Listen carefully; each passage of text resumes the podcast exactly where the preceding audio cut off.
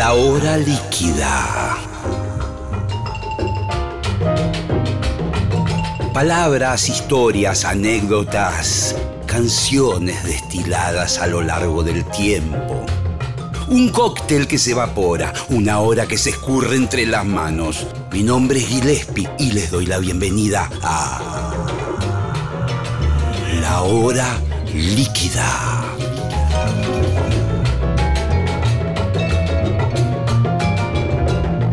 Estamos comenzando una nueva emisión, un nuevo ciclo, una nueva temporada de la hora líquida, primer programa del año, nada más ni nada menos que con Billy Bond. ¿Cómo le va? ¿Cómo anda, maestro? My name is Bond. ¿Te contaron quién me puso el nombre? No, no tengo idea. Fue muy gracioso. Yo estaba, yo era artista contratado de Odeon, que era la grabadora de los Beatles. Sí, los Beatles. Y cuando era fin de noche, medio con Beco Rota, eh, ustedes no lo conocen, pero Beco Rota fue el responsable de traer a Queen para toda América Latina. Era un Ah, capo. mira. Pero- Y era empresario en la época, era manager de Alain Delon. un capo. Sí, y el sí. tipo que produjo a los Sh- Shakers. Solamente para hacerte una introducción Sí, perfecto. de quién era el tipo. Perfecto. Y tenía una oficina en la avenida en Odeón, en la avenida Córdoba, o- no me acuerdo bien. Y todas las noches yo como artista de la compañía, que había firmado contrato con Odeón, imagínate, era la, la grabadora de los Beatles, Eso fue antes de los guantes negros, digamos. Ok. Mm, casi después de los guantes, Ah, después perfecto, de los guantes negros. Perfecto. Este, eh, estábamos, por supuesto, chu- chupando, drogándonos, haciendo todo, mujeres, de todo. Que era fin de noche, ¿no? De repente abre la puerta y entra un inglés, un tipo alto, así, eh, rubio, de eh, pelo colorado. Y Rota empieza a esconder las drogas, empieza a esconder todo así. ¡No! Mr. Dean, Mr. no sé qué, le dice. ¡Oh! ¡Qué bueno que usted está aquí! Le dice. El americano, el inglés lo mira así, medio así. Porque mire, este chico, este chico era yo, Sí. que era pendejo en la época. Sí. Este chico es nuestro nuevo artista y contratado. Y justamente usted vino en el momento cierto. Este, le estamos queriendo buscar un nombre a este chico. El inglés todo orgulloso, así, no me mira y me dice, Bond. Cuando me dijo Bond, yo me quería esconder abajo de la mesa, ¿viste? ¿Qué carajo este inglés pelotudo? Me- me- no, no. No termina ahí. Me mira de nuevo, me dice, Billy. Y ahí ya, yo me quise morir. Claro. Me quedó, me quedó para toda la vida. Lo, lo, lo adoptaste. eh, No, vos- me lo pusieron, ¿qué adopté? Un carajo. ¿Era Odeón? ¿Qué le voy a Ah. decir? No, el nombre no me gusta, boludo. Poneme Palito Ortega. No podía. Hasta ese momento. vos- Nada, te- no me llamaba nada. Era un artista de la Vos sos compañía. Juliano Canterini. Ese es tu nombre en el documento. Sí, pero cuando grabé para Odeón no teníamos un nombre. Después fue Billy Bond el Rebelde. Casi dos años antes de los Beatles grabar Rebelde. Ah, mira vos. Cantando era- en castellano. Es decir, que entonces es muy difuso el comienzo, que siempre se habla de esa especie de historia oficial donde aparece por un lado los gatos, por otro lado los, los beatniks con Morris, Pajarito.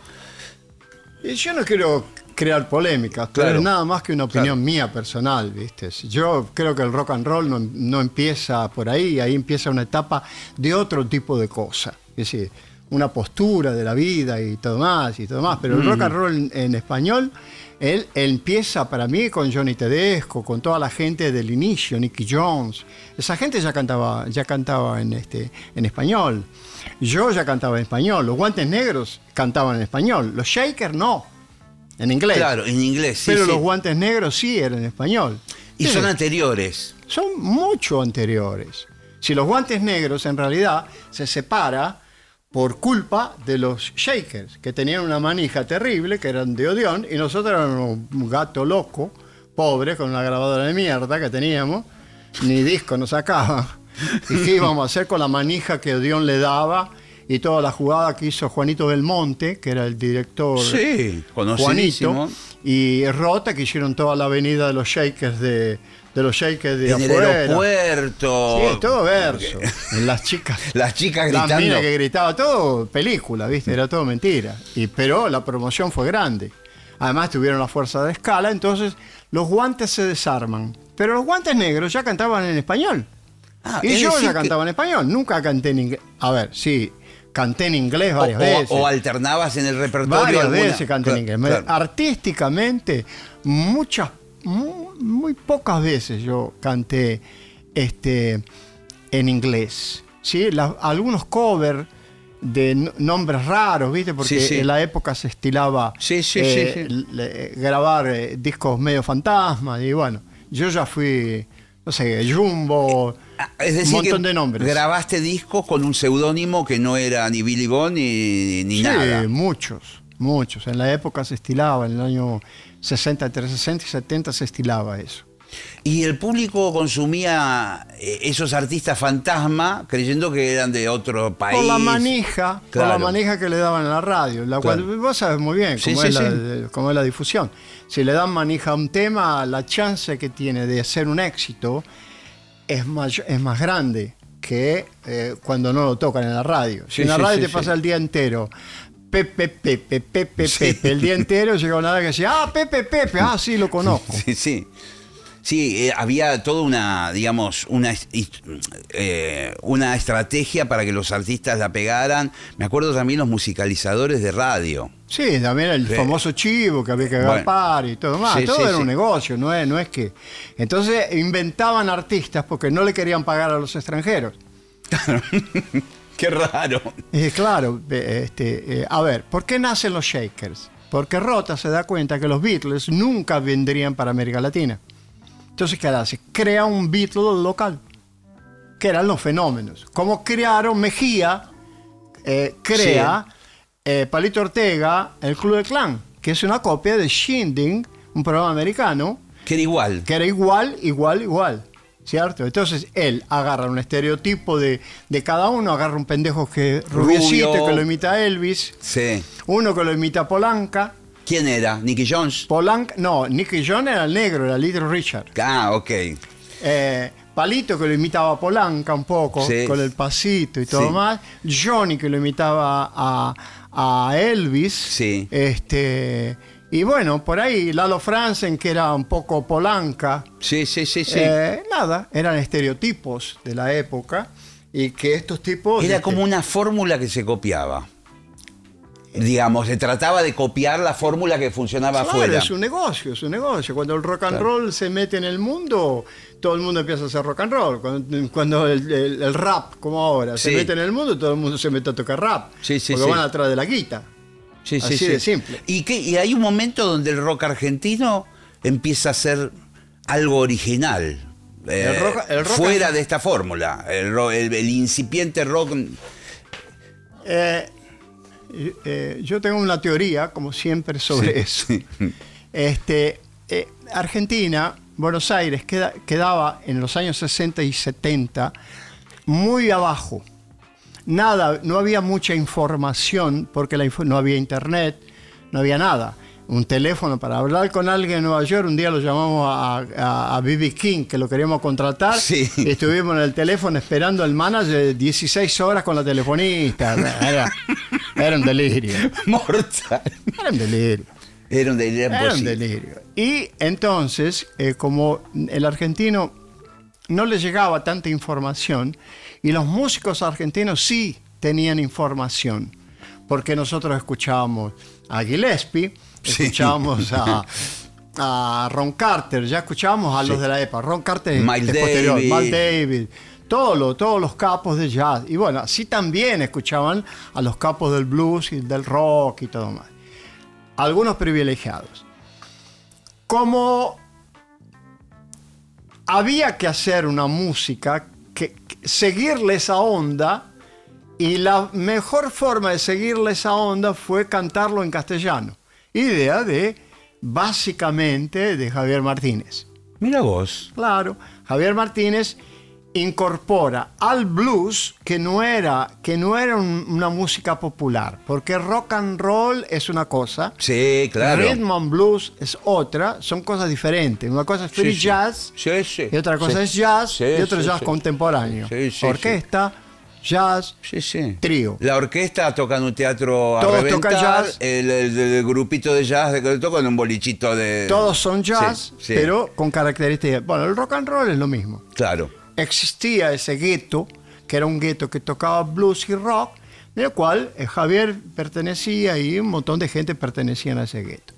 Entonces Javier, muy, muy talentoso, Javier, muy talentoso, eh, con unas letras muy tangueras, ¿viste? Sí, sí, muy, sí, muy discípulo. ¿sí? Sí, sí. Este, eh, de- eh, en- eh, él le entró a los músicos, no le entró al pueblo. El pueblo no le compraba disco a, a Manal.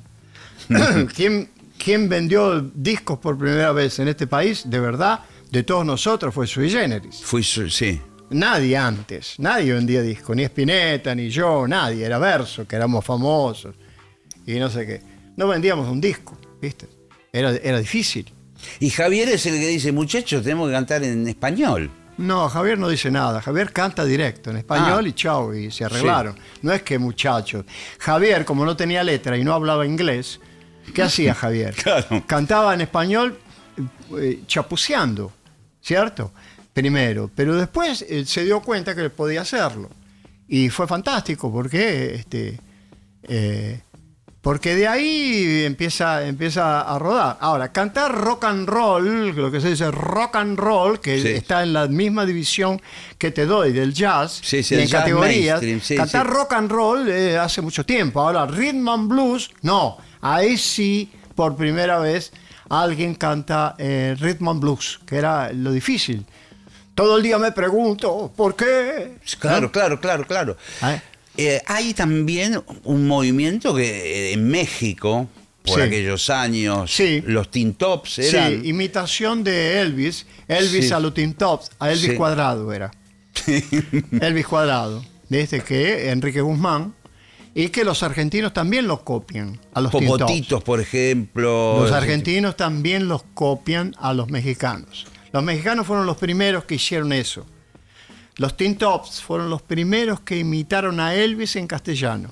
Cuadrados, eran cuadrados, porque Elvis, Elvis cantaba eh, eh, Perro Feroz y Sí. el otro lo cantaba cuadrado, Perro Feroz. Claro, Había claro. una fiesta que en la prisión tocaron rock and roll y todo se animó. La, la, la, era así. Y él decía, "Well, it's a one for more". Sí, claro, For sure. Era, era, era pesado. Sí, sí, sí. Pero los mexicanos eran mexicanos, ¿viste?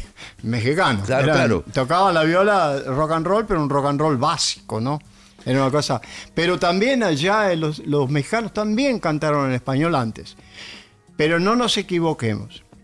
Cantar en español, el, cantar en español rock and roll, eh, es solo cantar en español. No, no, tiene, no, tiene, no tuvo mucha importancia eso, porque todo se hacía versiones. Se hacían sí. versiones de Ney Sedaka, lo mismo de Chuck Berry. Sí, sí, Lo perfecto.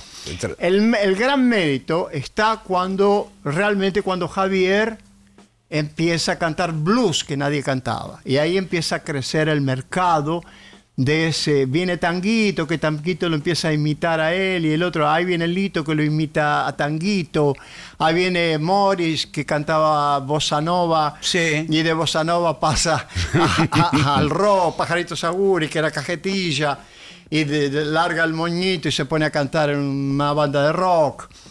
Eh, y ahí, Ahí. empieza. Y, y la cueva es verdaderamente, porque vos llegaste a ser como gerente de la cueva en un momento o, o alguien influyente, porque me- iba para el lado del jazz, la cueva esa de La Pasarotus. cueva de, Pastor, de de- Pastorius no, no, no, no era un lugar de jazz, era un lugar de putas, ¿cierto? Bueno. Era un lugar de prostitución, Bueno, era un lugar eh, de copetín, que decían de copetín, ¿no? Este, que no funcionó porque estaba en Barrio Norte. Sí, sí, lo- Avenida lugar- Pueyrredón, por ahí, sí, Ahí, sí, te- ahí no funcionó eso, entonces no funcionaba. Y de vez en cuando gente de jazz, el Gordo Fernández, Astarita, toda esa Leu. gente. Leo no, Leo, Ah, Leo tocaba los guantes negros, tenía flequillo, sí. Leo. Ah, Leo no tocaba, era un pendejo. Sí, sí. No, te estoy hablando de gente, gente de jazz de verdad. Leo, eh, eh, Leo mucho tiempo después, Ricardito, eh, eh, eh, empieza a tocar con Piazzolla, pero antes tocó con los guantes negros, tocó sí, beat, sí. se peinó con gomina. Sí. Me acuerdo que se aplastaba el pelo aquí porque tenía rulos. este, Es decir, que la guardia vieja del jazz la tocaba ahí. guardia en vieja tocaba ahí. Y no tocaba todos los días, tocaba una vez por mes, se juntaban unos pesitos, le alquilaban el lugar a Bravo y yo iba a esas cosas de jazz. ¿Cierto? Y un día lo agarró al, al gerente y le digo, ¿por qué no hacemos lo mismo en rock? Me dijo, dale, total, si esto no funciona. Y así empezó. Y ahí empieza la cueva y ahí empiezan a ir eh, todos estos músicos que vos mencionás, que Todos. fueron todos los pioneros con vos. Todos.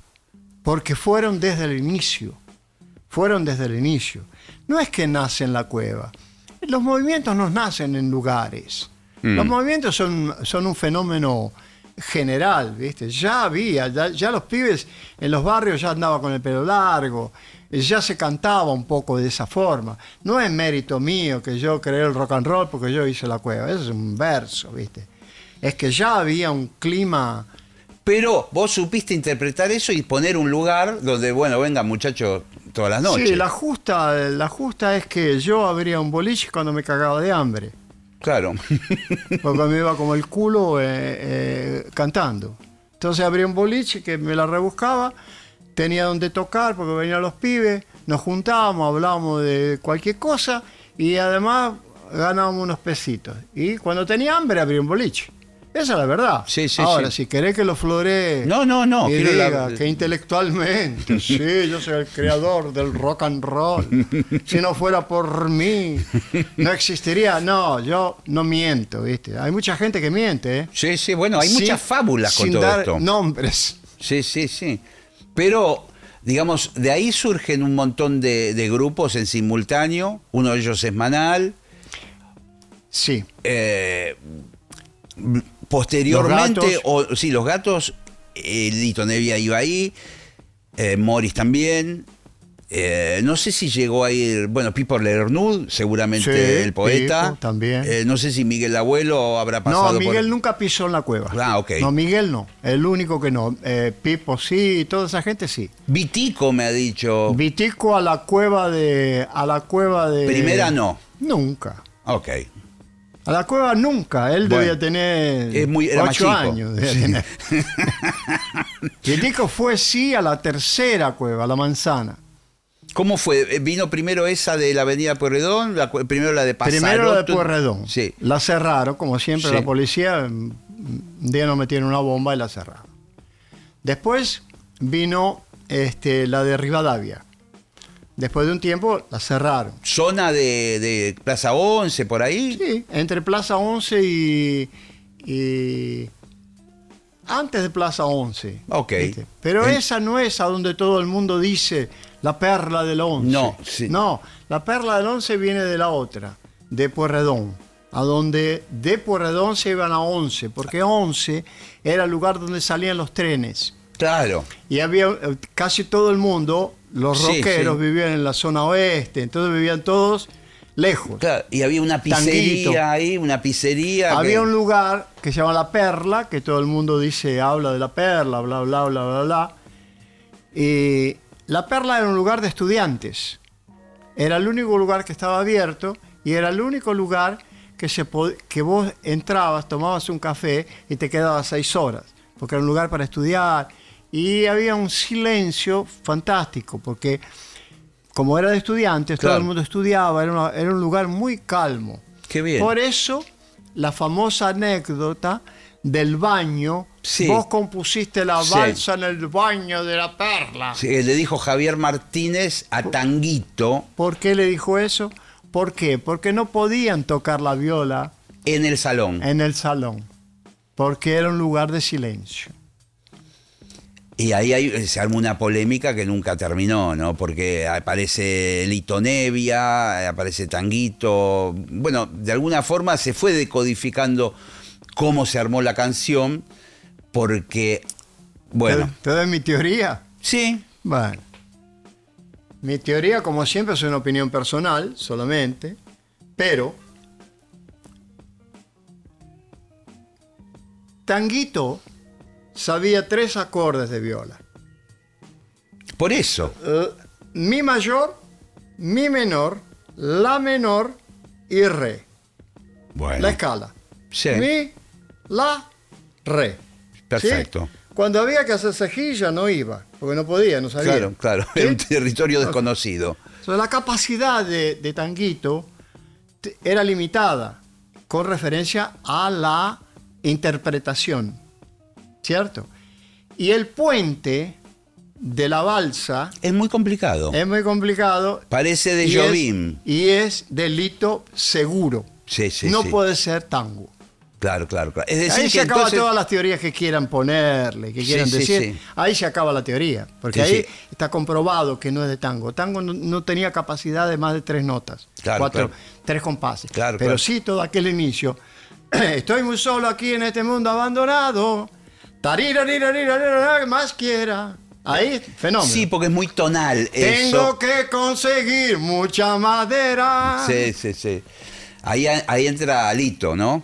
Ahí Eh, entra Alito, Es decir, que entonces seguro. es como una composición de los dos, Sí, definitivamente. ¿no? Claramente, claramente. Se nota claro.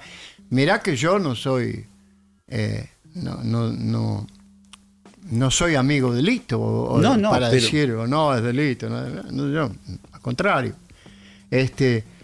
eh, es de, otro, de otra línea de música que fantástica, pero no es mi línea, ¿no? Sí, sí.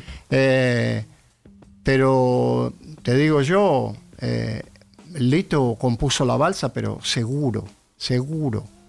No toda. La idea es de Tanguito. Idea es Esa idea del náufrago, de, de- que era Sí, un poco. que era el idioma normal. Exacto. Ustedes hablaban hablaba así. así, ¿no? El náufrago era el tipo que deambulaba por la ciudad eh, buscando. No un- buscaba nada. La realidad, te- nuevamente te, te hago bajar a la realidad. Bueno. O lo- los hago bajar a la Sí, realidad. sí. Era la gente náufraga, era la gente que se pinchaba, tomaba drogas, o tomaba mandrix, o porque no había marihuana, y no había heroína, ni, ni paco. Eran todos remedios. los Eran que todos remedios que lo vendían en la farmacia. Claro. Para no dormir, porque se pasaba la noche entera dormir. Entonces, los náufragos eran esos, que eran como zombies Zombies que andaban por la ciudad. que andaban por la ciudad, que era la gente que no volvía para casa, una serie de cosas. Había mucha gente así, ¿viste? Este, y, se han creado movimientos, eh, movimientos que los han nombrado de otra forma, pero no pasaba de eso. Tanguito era un chico, eh, fantástica persona, pero bastante eh, desprolijo. A ver, pensá que era un chico que vivía, vivía muy lejos y no volvía para su casa. A veces se quedaba tres días en la, en la puerta de la cueva. Por ahí estaba sucio. Sucio, nada, no te podías acercar porque olía mal, Sí.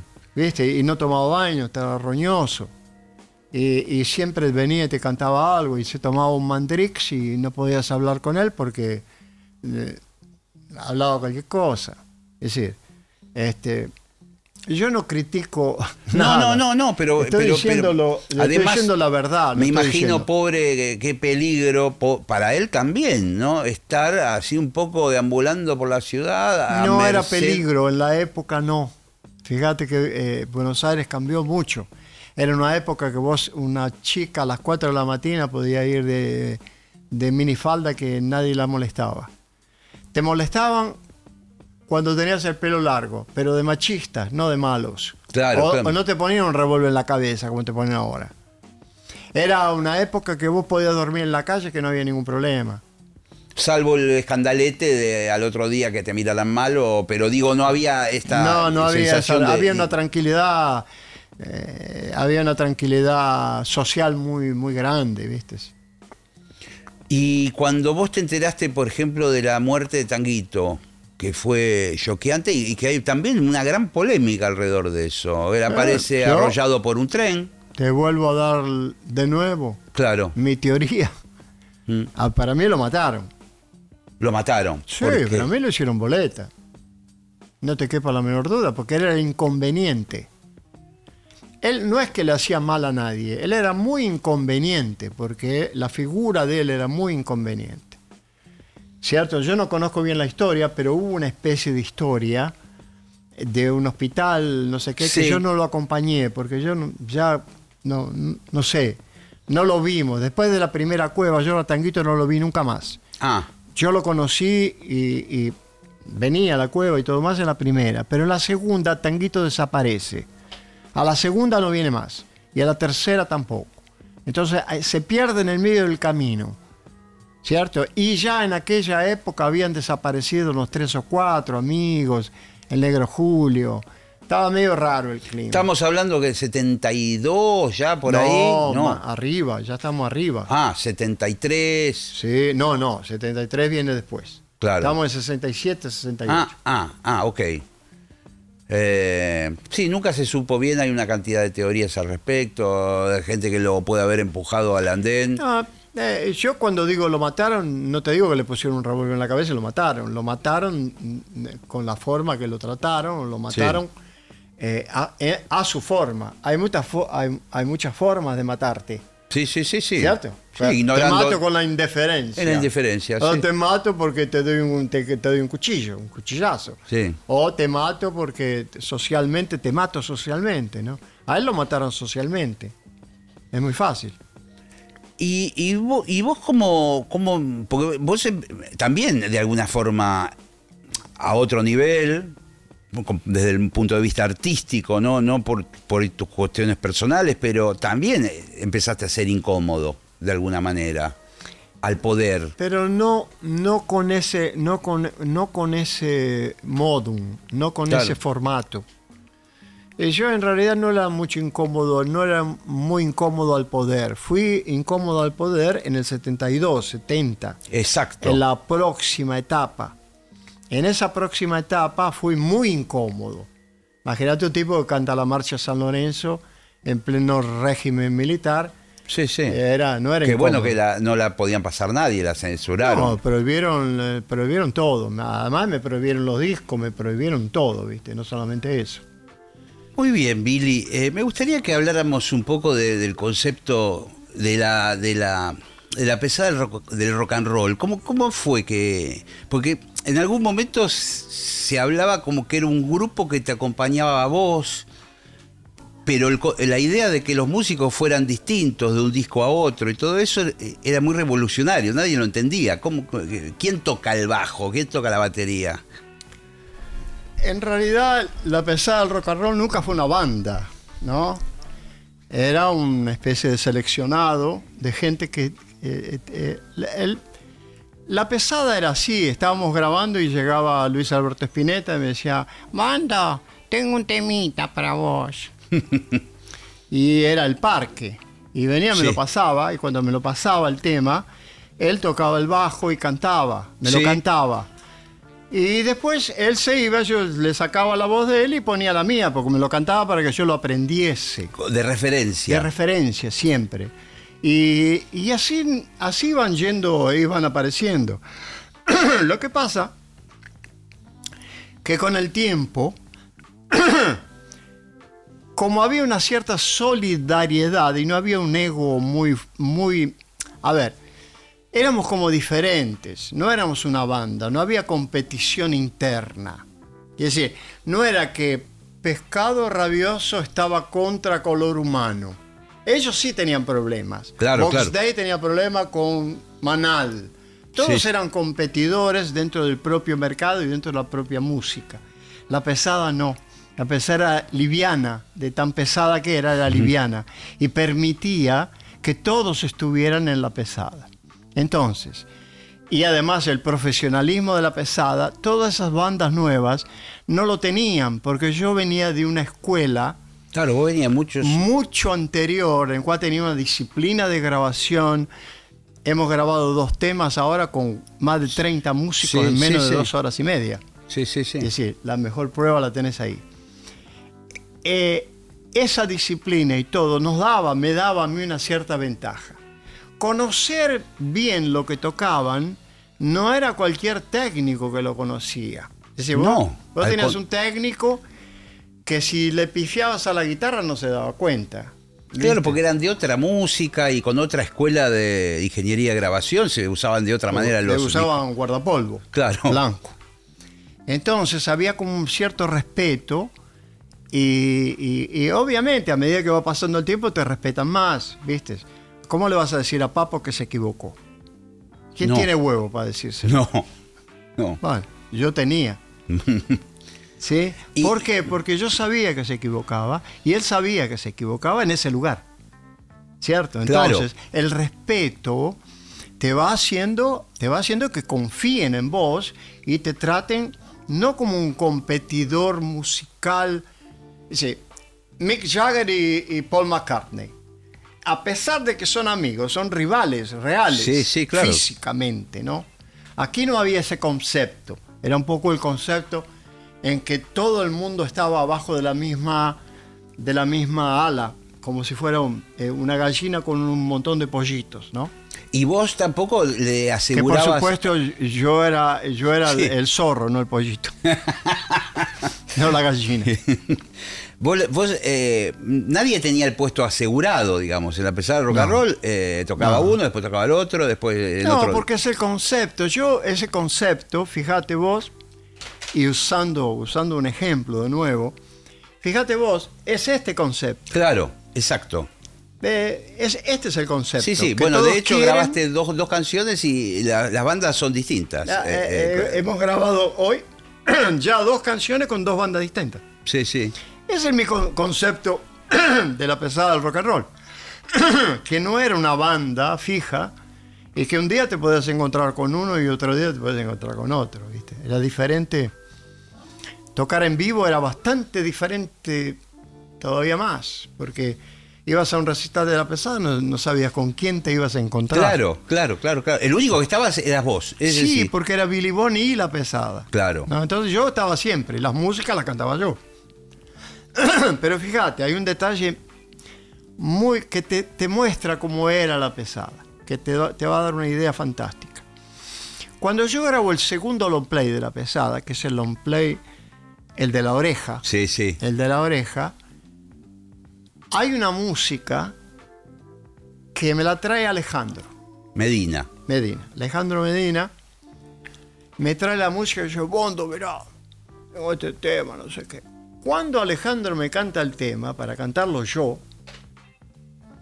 yo lo escucho cantar a Alejandro y digo, pero esto, Alejandro, vos lo estás cantando mejor que yo esto.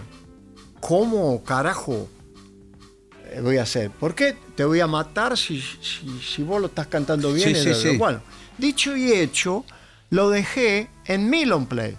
Es decir, Billy Bonnie y la pesada. Pero hay un tema que canta Medina. Hay un tema que canta Medina, que no, es, que no soy yo, que es él. Sí, sí.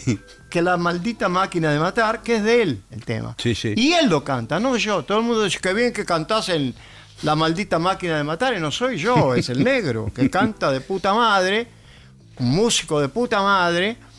Pero fíjate la humildad, ¿cierto?, que teníamos en dejarle lugar al otro, Sí, sí, sí, porque sí. lo hacía mejor. Sí, sí, sí. ¿Entendés? Y, y al revés, era también al revés. Me traían el tema y cuando me traían el tema yo le daba una mejorada. Porque yo era más, potente. Sí, sí, sí, sí. A ver, Cuberito. Claro. Cuberito, un violero terrible, pero la voz... Sí, sí, como todo virtuoso Papo, de la guitarra. no era, sí. son todos virtuosos, No le pero- dan bola a la voz. ¿Entendés? No, no le daba mucha bola. Entonces yo entraba con la, qué sé yo, con la cancha y con el tiempo que yo tenía y, y este, con, no sé, el timbre de voz que yo tengo es, es alto, es, Sí, es sí. agudo. Más agudo. Sí. Vamos a hablar, eh, si te parece, de, del- de, digamos, de esa última etapa de la pesada. En algún momento se dijo que, que ahí eh, eh, había una banda estable en ese último momento, que, que- que, digamos, ya los músicos, ah, cada uno tenía su rol, me parece que estaba Gavis, estaba No, Isa Portugués Sí, sí, sí. en la batería. A ver, eh, eh, si vos venís variando de, Sí, de gente todo sí. el tiempo y me parás ahora, el conjunto que va a estar ahora es este que está aquí. Claro, Y este ok. que está aquí no es el fijo, Ah, es el ok. que estuvo antes. Ah, está bien, Es decir, perfecto. nos agarra en una época que la pesada se desarma, que cuando se desarma la pesada, eran esos tipos, pero no Claro. era que esa pesada era Eh, eh, fija. ah, perfecto, Y se había acabado entendí. la historia. Porque Entendí. si se hubiera acabado y eso que vos decís es real, que no es real, no, no pasaría esto. Estaría aquí la Sí. banda Gavis. la, Gavis. Sí. Y está Gavis, claro que está. Estará siempre, como estarán siempre todos Claro. no solamente Gaby. Porque esto es la nueva pesada. Que no es la nueva pesada, es la vieja pesada. Con, Con otros músicos. con otra música, otros músicos. ¿no? Yo siempre digo que la pesada. A ver, cuando me dicen que yo me fui, que la pesada se fue, que se terminó, que no sé qué, yo digo, están locos. Eh, ¿Cómo quieren que yo vuelva? Yo no vuelvo porque nunca me fui. Claro, claro. Yo no me fui. Si yo vivo en estos pibes. Sí, sí, sí. Yo vivo en ese violero que tocó, ahora, Sí, que, sí, era, sí. que era en la época de Papo, era asistente de Papo. Hoy es un violero de puta madre. Vivo en el baterista de Papo. Sí, sí. ¿Viste? Sí, sí. Que está aquí. El Bolsa, Él González. es la pesada. Sí. El bolsa es la pesada. Vos sos la pesada. Bueno. ¿Qué vas a tocar mañana? Sí, vamos a grabar una trompeta. Eh, vos decís, yo no me fui, pero en un momento vos te tenés que ir eh, del país. Sí, cuando yo hablo, hablo metafóricamente. No, pero digo, eh, me voy físicamente, me tengo que ir porque si no me hacen boleta. Eso. O sea, vos Sí. empezaste a ser amenazado. Sí, sí, claro. Claro. Tu ¿Esto qué fue? ¿73 o ya más? eh, No, después del Luna Park. Primero, y- primero empezamos con la marcha de San Lorenzo, que ya, ya Sí. nos, nos tenían de ojo. Sí. Después del Luna Park. Después. El Luna nada. Par del Rompan Todo. Después del Rompan Todo, que fue un, a- a un- que fue como una especie de. de, de tope, ¿viste? Porque ahí. Sí, sí. ahí ya, ya, ya habíamos extralimitado eh, eh, todos los formatos que puedas eh, imaginarte sí. de re- rebelión. Ya no éramos los, pibi- los pibitos que cantaban protesta, ¿viste? No era rebelde, me llama la gente. Sí, sí. No, éramos rebeldes de verdad, ya, ya era, la cosa estaba, estaba pesada, ¿viste? Y, cua- y realmente fue un momento bastante, bastante triste, triste, porque yo sentí en el Luna Park una cosa que pocas veces lo dije, ¿no? que es que la tristeza de ver de que todo lo que todos los músicos y nosotros anhelábamos y, y nos peleamos por la libertad, por, por, por lo de, de- de ir contra el sistema y todo más, y to- todo ese, ese, Sí. ese verso, se acababa ahí. ¿Por qué se acababa ahí? Porque la demostración de algunos que participaron de ese rompan todo fue totalmente, eh, totalmente fascista, totalmente eh, del sistema. Ese tipo, ay, mira qué pelo largo, ah, este gordo pelotudo, se acabó el rock and roll ahora, se acabó el rock and roll. No quiero dar nombres, pero gran parte de la farándula del famoso rock and roll, amor y paz, y viva, Sí, la, sí. viva la revolución y que vamos para adelante, vamos, vamos, vamos, vamos, Se abrieron de se gamba. abrieron de gambas y nos dejaron solos. A no ser Papo y Espineta. Mirá vos. Porque Papo eh, siguió con nosotros, siguió fiel a lo que era. Y Spinetta también. Ahora, había un montón de músicos que empezaron a decir, este gordo pelotudo, ahora no podemos hacer más recitales. Es decir, toda una caretice, toda una, Sí, sí. eh, toda una, una mentira, eran mentiras, no eran, no eran de verdad esos tipos. Nunca hicieron ninguna revolución. Me decepcioné mucho con eso. fíjate. Y yo Sí, cuando me fui del país, además de irme, me fui triste también. Porque nos rompíamos el culo para mostrar lo que hacíamos, nos rompíamos el culo para ir contra el sistema y un montón de boludeces que cuando sos joven te crees que sos este, el Che Guevara, qué sé yo.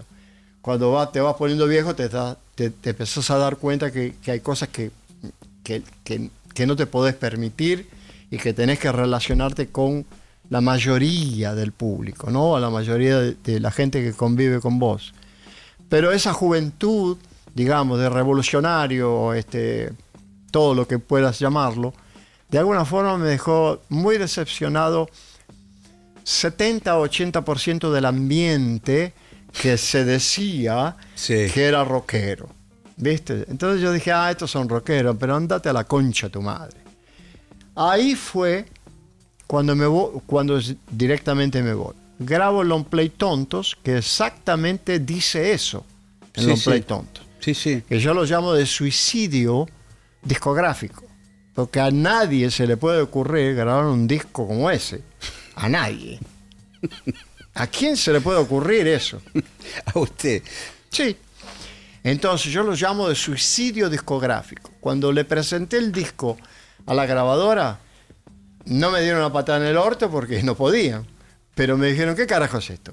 ¿Viste? Sí, sí, sí. Esto nada, esto era una respuesta a, a todo lo que nosotros sentíamos que estaba pasando.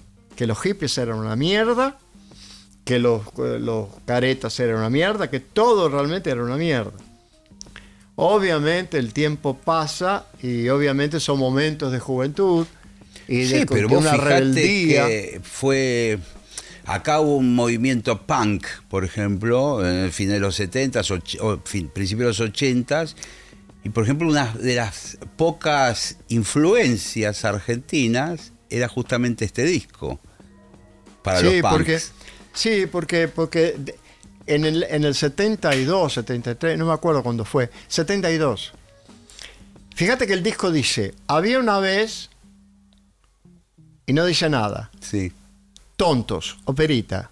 sí, Lo abrís, no había nada dentro. Y lo cerrás y dice, colorín colorado, este cuento se ha terminado. Ahí me fui. claro, claro, ¿Viste? claro. Este, ¿Qué estamos haciendo ahora? Bueno, eso. volviendo a lo que no terminamos. En realidad lo único que estamos haciendo, tuvimos un intervalo entre el Luna Park que yo dejé y este Luna Park que vamos a hacer. Sí, de 50 años. Esos 50 años Sí.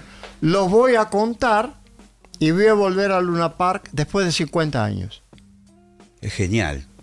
Es genial la idea. Y que lo, y que lo estés pudiendo hacer. Sí, por eso me divierte tanto, por eso me anima tanto, porque es como te decía. Porque para bueno, mí- a vos, a vos te fue fantástico en, de- Brasil, vos seguiste produ- produciendo No, artistas. yo soy productor en Brasil de, Eh, pero de- de esto, obra de teatro. Claro, pero esto lo quería cerrar, este capítulo. O Quedó abierto Claro. y me tuve la oportunidad de que Luna Park y, eh, cambió de una serie de cosas y ahí y hace 40 años que me dicen Billy tenés que volver con la pesada tenés que volver con la Sí. pesada y yo en el fondo te confieso y lo confieso públicamente Sí. a mí ese ese negocio de las vueltas me parece un curro ¿viste? Es nada, nada más que para ganar guita y para arrancarle emocionalmente algo a alguien de un recuerdo que tuvo. Sí, sí. Es un afano, porque se juntan y media hora después que terminaron el show agarraron la guita y se separan de nuevo. Entonces, no me la cuentes a mí, ¿viste? Dejate joder, es un negocio. Bueno, es un negocio. Negocio, negocio, negocio. Está bien, no tengo nada contra. Pero me resistí yo durante 50 años a decir, bueno, yo no necesito plata. Si yo estuviera cagado de hambre, lo haría, porque yo no, no, yo no soy diferente de los otros. No es que yo me considere mejor. Sí. Cuidado. Yo si estuviera con necesidades económicas y estuviera muy mal y viviera en este país, apelaría a cualquier cosa, ¿viste? A una vuelta. Y haría tres Luna Park, me agarró la guita y como tres semanas. ¿Sí? Sí. Porque mucha gente realmente, ¿con qué tupé puedo decir yo? No hagas eso. Eh, sería arrogante de mi parte, ¿no? Eh, pensar de que vos tenés una necesidad Claro, y- de hacer algo y vos lo tenés que hacer por necesidad y yo te, te critico. Sería, sería arrogante. Sí, sí. Lo único que digo es que yo nunca lo hice y pude contenerme de tal forma que nunca yo tuviera que hacerlo, gracias a Dios, y eso me mantuvo durante casi 50 años fuera del escenario, pero no fuera del mercado. Yo produje en el Sí, medio sí. Girán, Sí, sí. mm, traje artistas aquí brasileños. Queen, independientemente, vine con Quiet of Riot, eh, Riot este, Alas- Alanis Morissette, hice eh, Sí. en Brasil Ney Ney Mato Mato Grosso, que es un sí, dios. sí. Este, yo me mantuve, pero volver y subir al escenario de Luna Park ahora es una es un chi- es Disney World para mí. Y vos sabés que alguna vez hablamos, año, hará mm, siete años, ocho quizás, y vos ya tenías, esto que me estás contando me lo contaste, pero no era el momento, evidentemente. No, porque no tenía el Luna Park, no se da la casualidad de que el Luna Park este, eh, tiene la fecha, no se da que se cumplieron los 50 años, Claro. no eran 50 años, era 20 o 30. Y yo tenía la idea de un gran musical, siempre tuve, porque, a ver, ¿qué considero yo? Yo considero que yo no puedo subir al escenario, después de todo, y hacer un recital. Yo, eh, hacer un recital es un Boeing. Te doy un ejemplo. Hacer un recital es un Boeing. Un 707 o un Sí, sí, 747. sí. Un Boeing que casi todo el mundo tiene y lo toma. Sí, Eh, recital de tal. Ah, viene un Boeing. Ah, Una producción de puta madre, una luz impresionante, un sonido impresionante, cuatro Luna Park. Es un Boeing. sí. ¿Cierto? Sí. Bueno, esto no es un Boeing. Esto es un cohete que quiere ir a la luna. Claro, porque no va a ser un recital. El recital está lejos de esto. Estos van a laburar más de 150 personas en el escenario. 90 músicos. 90 músicos. 6 escenarios. 350 metros de LED. Emoción. Los 50 mejores temas del rock and roll argentino.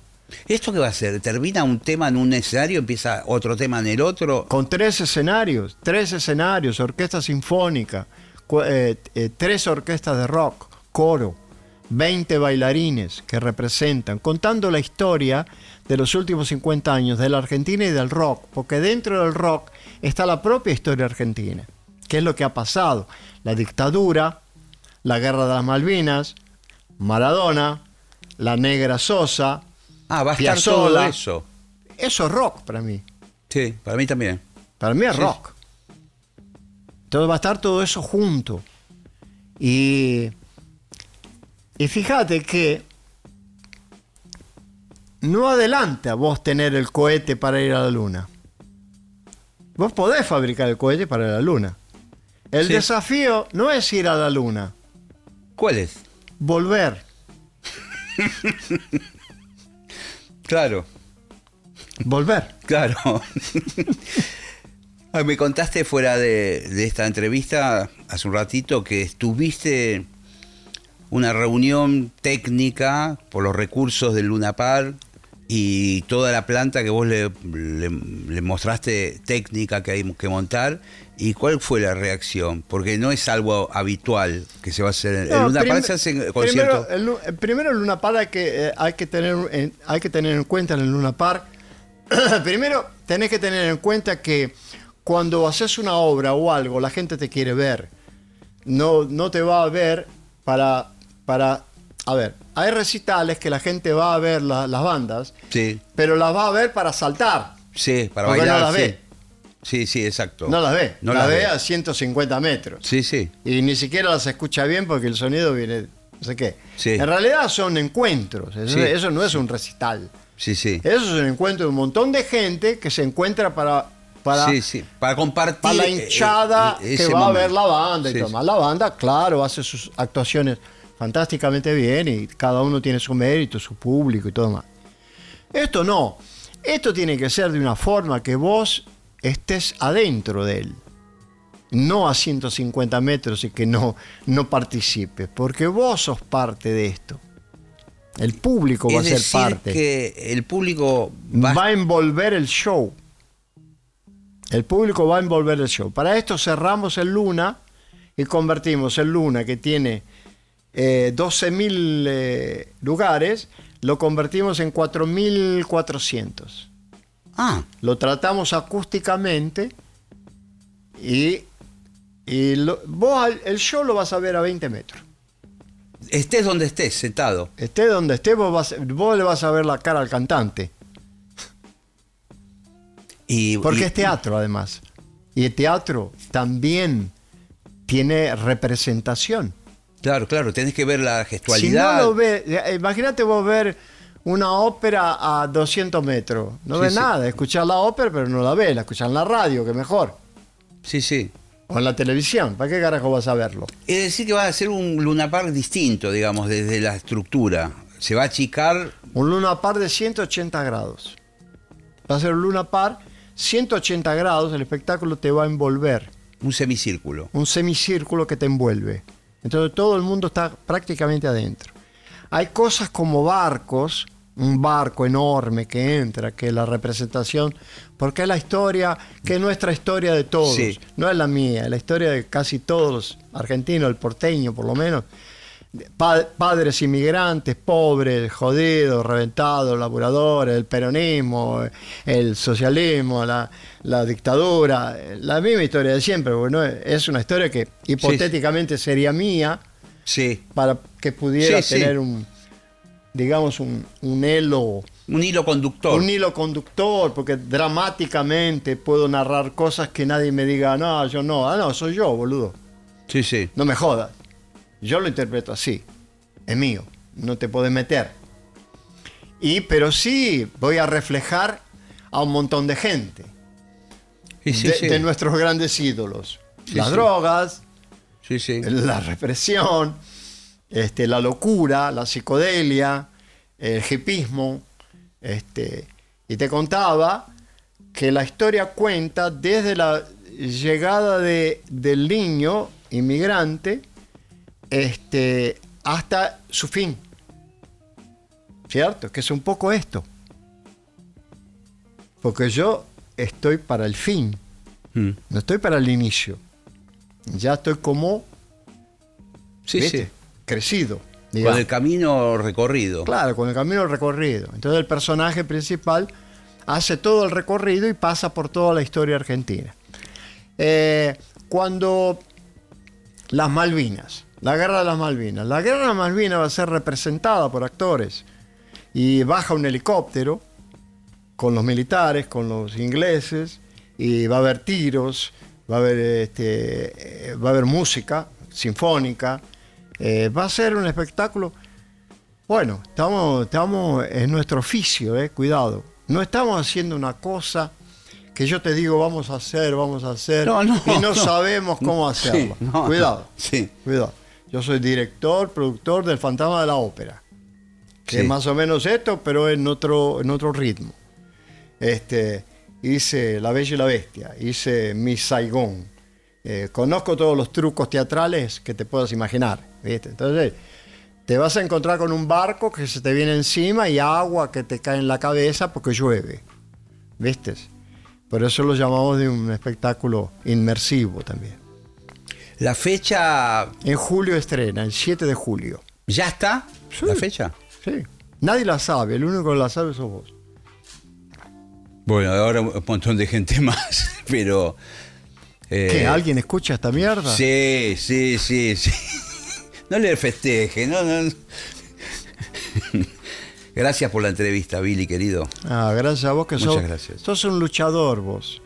Hay una cosa que está pasando, y lo quiero decir, que es que en realidad quien agradece aquí soy yo. ¿Entendés? A todos ustedes. Y les digo algo a todos, ya que vos tenés una gran audiencia, este, le digo algo a todos. Este espectáculo no es mío, eh, este espectáculo es de ustedes. Porque son ustedes que van a estar allá, no soy yo. ¿Cierto? No, o por lo menos no seré yo solo. Sí, sí, sí. este sí. espectáculo es de ustedes. Por eso se llama Soy el Rock. Gracias. Te querís, te querís. Queridos amigos, amigas, amigues, hemos tenido otra hora líquida hoy con Billy Bond. Nos encontramos la semana que viene aquí en Radio Nacional Rock. Chao.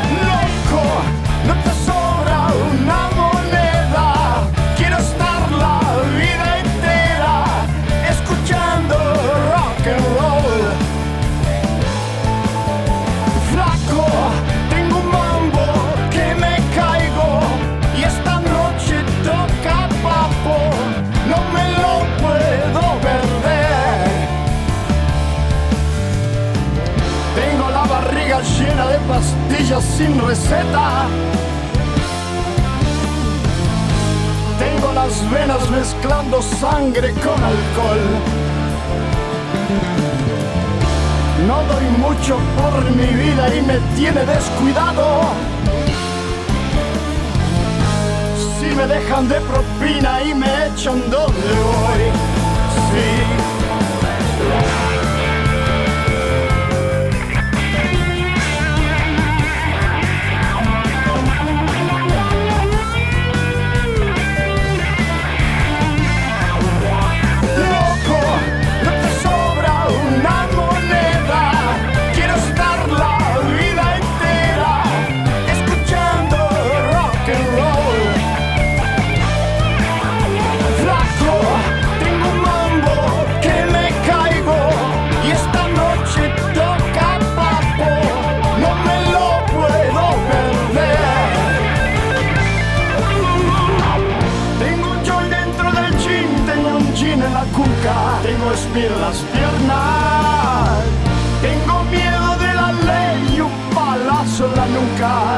Me traga tierra.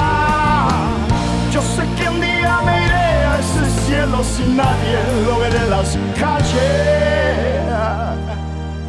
La calle.